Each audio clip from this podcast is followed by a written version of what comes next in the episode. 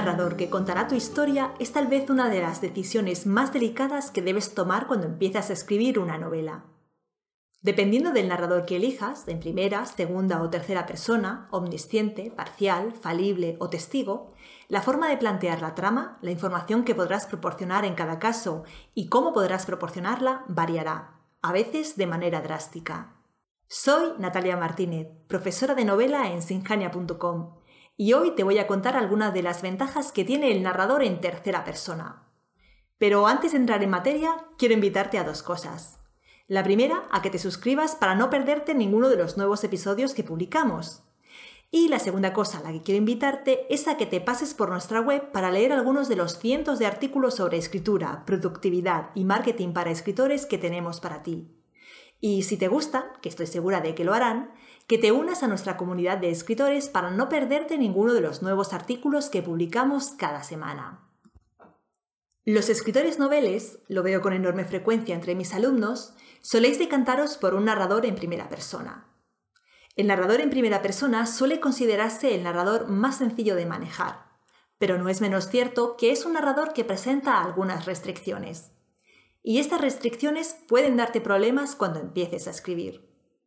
Es por eso que a mis alumnos les insisto tanto en la importancia de planificar antes y tomar estas importantes decisiones. Así que, dado que el narrador en primera persona puede llegar a dar ciertos problemas y además parece la seña distintiva de los escritores primerizos, hoy quiero romper una lanza en favor del narrador en tercera persona. Tal vez te animes a usarlo en tu próxima novela. El narrador en tercera persona es aquel que cuenta la historia desde fuera. Este narrador es alguien ajeno a la acción que cuenta lo que le sucede a los personajes. Conoce a los personajes. De hecho, puede conocerlos de forma muy íntima y dar cuenta de sus más recónditos pensamientos. Pero eso no significa que el narrador en tercera persona haya formado parte de la acción, como tampoco es uno de los personajes. El narrador en tercera puede ser un narrador omnisciente, es decir, un narrador que sabe absolutamente todo lo acontecido. Por eso se suele equiparar al narrador en tercera persona omnisciente con Dios un ser que lo ve todo, lo conoce todo y todo lo consigna. También puede ser un narrador cuasi omnisciente. Este narrador ha renunciado a su divinidad y tiene ciertos límites a la hora de contar su historia. El narrador cuasi omnisciente puede acompañar a los personajes allá donde ellos estén, cosa que no siempre puede hacer, por ejemplo, un narrador en primera pero no penetra en sus mentes ni dispone de explicaciones para cada acontecimiento como si lo hace el narrador omnisciente. A la luz de las características del narrador en tercera persona que acabo de enumerarte, quiero señalarte a continuación algunas ventajas que este tipo de narrador pueden aportar si lo eliges para tu novela. Te las comento una a una. La primera ventaja de usar el narrador en tercera persona es hacer algo distinto. Si siempre usas un narrador en primera persona, estarás encasillando tu estilo y perdiendo la oportunidad de crecer como escritor. Sal de tu zona de confort y prueba a usar un narrador en tercera persona. Puede significar un desafío que te ayude a mejorar o al menos resultará un cambio que pueda proporcionarte buenos ratos de escritura. Un narrador en primera persona es bastante limitado. No puede penetrar en los pensamientos de los otros personajes ni adentrarse en sus sentimientos. Solo puede saber al respecto lo que estos le dicen o limitarse a dar cuenta de sus especulaciones al respecto. Es decir, solo sabe lo que ve y lo que le cuentan, que por otro lado no tiene por qué ser cierto. Y muchas veces su narración es tan solo una interpretación de la realidad. Por ejemplo, puede suponer que un personaje está disgustado, pero no saberlo con certeza. Esto limita en parte el desarrollo de la psicología de los personajes, que siempre vemos filtrada, sesgada, desde el punto de vista de este narrador limitado.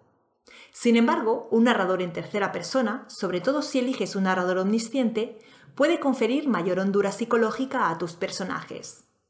Tu narrador en tercera tendrá acceso a todo, desde los pensamientos más íntimos a los recuerdos más inconfesables, pasando por sus deseos, sus miedos y sus motivaciones.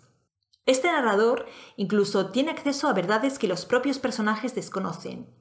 Es decir, Conoce al personaje como en realidad es y no como el propio personaje se ve a sí mismo o como los demás le conocen.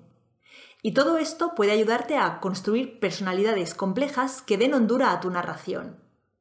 Si quieres escribir novelas de corte psicológico o simplemente quieres penetrar en tus personajes como el escalpelo de un cirujano, elige un narrador en tercera persona. El narrador en tercera persona presenta una enorme ventaja con respecto al narrador en primera. Tiene total ubicuidad. Es decir, puede estar en todas partes y, por tanto, narrar todo lo que sucede.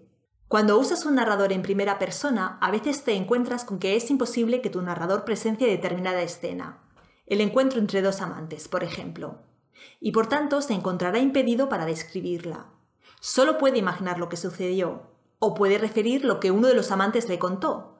Pero ¿por qué un amante contaría un encuentro íntimo a una tercera persona? Describir esa escena se complica a no ser que decidas usar un narrador en tercera persona. Tu narrador puede contar el encuentro entre dos amantes, lo mismo que puede describir los pensamientos de un personaje que está a solas en lo alto de una montaña, igual que puede saltar de uno a otro por los invitados de una fiesta y describir lo que hacen y sienten cada uno de ellos. Usar un narrador en tercera persona, sobre todo si eliges un narrador omnisciente, es realmente fácil. No en vano es un narrador que viene usándose desde hace siglos en la literatura, y es el que ya usaban nuestros ancestros cuando contaban historias alrededor de una hoguera. Su fácil uso se deriva de las dos cualidades que acabamos de ver, lo sabe todo sobre los personajes y puede estar en todas partes. El narrador en tercera persona es el ojo que todo lo ve y la conciencia que todo lo sabe. Así que no tendrás problemas en que narre escenas en las que no participa o que se adentre en la mente o en el alma de tus personajes. Tener esa facilidad te puede ahorrar muchos dolores de cabeza cuando escribes. Las buenas historias están basadas en la relación causa-efecto. Sucede una cosa y como consecuencia sucede otra y así hasta el desenlace. En la vida la relación causa-efecto también se da, pero a nuestro nivel humano muchas veces no somos conscientes de ella. Vemos los efectos, pero las causas pueden quedar tan atrás en el tiempo que ya ni nos acordamos de ellas así que los efectos nos sorprenden y no sabemos a qué achacarlos. O puede que queramos obviar las causas para no sentirnos culpables de los efectos, como cuando engordamos y no queremos reconocer que es porque comemos mal y no hacemos ejercicio. Eso es exactamente lo que le sucede al narrador en primera. Como el narrador en primera suele ser un personaje de la historia, es difícil que tenga la capacidad o el interés de seguir la línea de acciones y consecuencias en toda su magnitud. Por su parte, el narrador en tercera persona, por su, ubicuidad y omnisciencia, tiene la capacidad no solo de seguir, sino también de evidenciar las fuerzas activas y reactivas que recorren la trama. Es más, puede analizarlas y sacar conclusiones porque su punto de vista elevado le confiere una capacidad para hacerlo que no tiene el narrador en primera, que por lo general está demasiado inmerso en la acción para apreciar ese tipo de matices. Por último, al narrador en tercera persona se le reconoce una mayor objetividad. Este narrador describe la acción, la historia, desde fuera. No está implicado en la misma, como si lo está el narrador en primera, y por eso se le supone una mayor ecuanimidad para presentar no solo los actos, sino también a los actores. Lo curioso de este narrador es que, aunque a veces se muestre claramente parcial, al lector le cuesta más reconocerlo así porque acepta su voz como una voz de autoridad. El narrador en tercera sabe lo que dice, piensa el lector, y si dice una cosa es porque es así.